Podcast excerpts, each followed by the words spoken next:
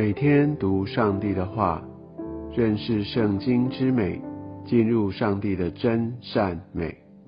家人们平安，我是怀德。今天我们要进入到创世纪第七章，在挪亚造成方舟之后，而洪水就真的如上帝所说的，就降在地面。第七章我们可以看见，好像上帝对于他所造的天地这些万物的一个毁灭。但第七章它更核心的信息在于神他如何延续他的创造，他如何展开他真实的救赎计划。或许你在读这段经文的时候，你觉得主角是挪亚。当然，挪亚在这段经文当中，他是一个中心人物。但我要说，这段经文有一个更重要的一个我们需要注视的，就是那个方舟。那方舟就是预表着基督，他带来救恩。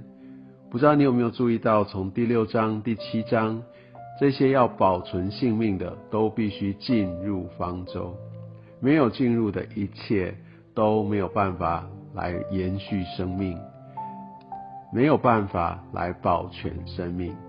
神把救恩赐给了人，而必须透过相信跟一个回应的行动，才有办法得着这个救恩。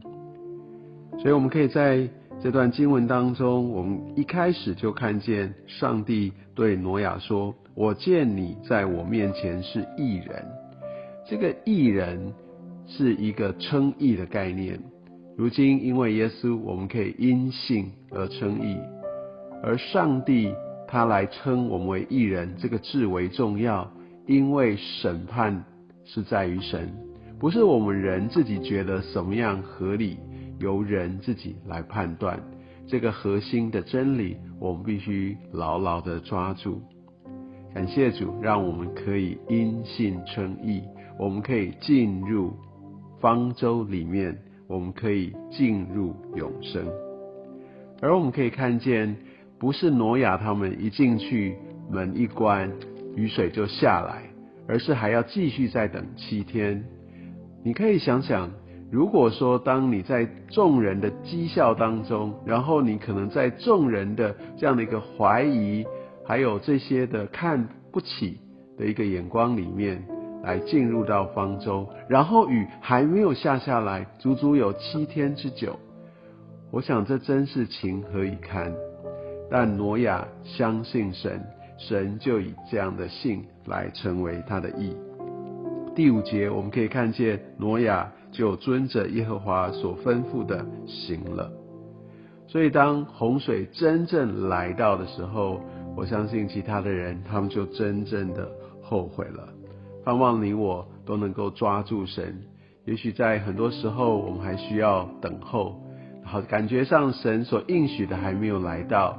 但我们的心可能会有一些的搅动，这个时候我们更需要紧紧抓住神，更重要的就是抓住他的应许，抓住他的真理。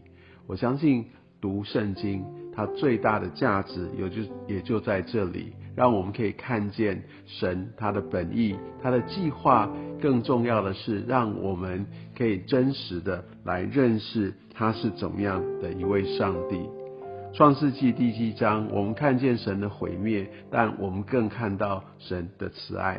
他为着他所创造的留了出路，无论是挪亚跟他的一家，还有在这一些他的一个牲畜，这些他所造的畜类，他都预留了，乃至于在洪水退去之后，就可以重新开始。虽然说到摩西的时代，我们才可以看教上帝怎么样透过摩西来分别洁净跟不洁净的这些的牲畜，但是从这段经文，我们却看见，原来在那个时候，这个洁净跟不洁净的概念，上帝就已经启示给他们了。或者你有一个疑问说，既然上帝创造是完美的，为什么还有洁净跟不洁净之分呢？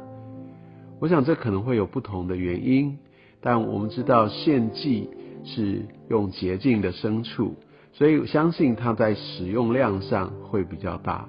另一方面，在过去因为没有食物保存的技术，很多时候，或者神他是为了要保护人的一个健康，有一些容易滋生细菌的一些的处理方法，或者什么样一些的牲畜，就会带来一个人类的疾病，甚至瘟疫。上帝借此来保全人的性命。最后，想要提醒，挪亚被称为异人，但上帝没有称他的孩子为异人，所以这个。异人的后裔真是大大的蒙福，这个属灵的典范也非常需要被看重。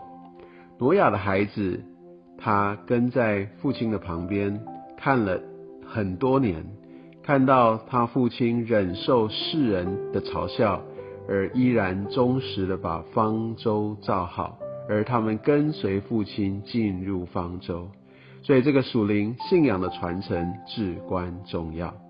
愿上帝祝福你。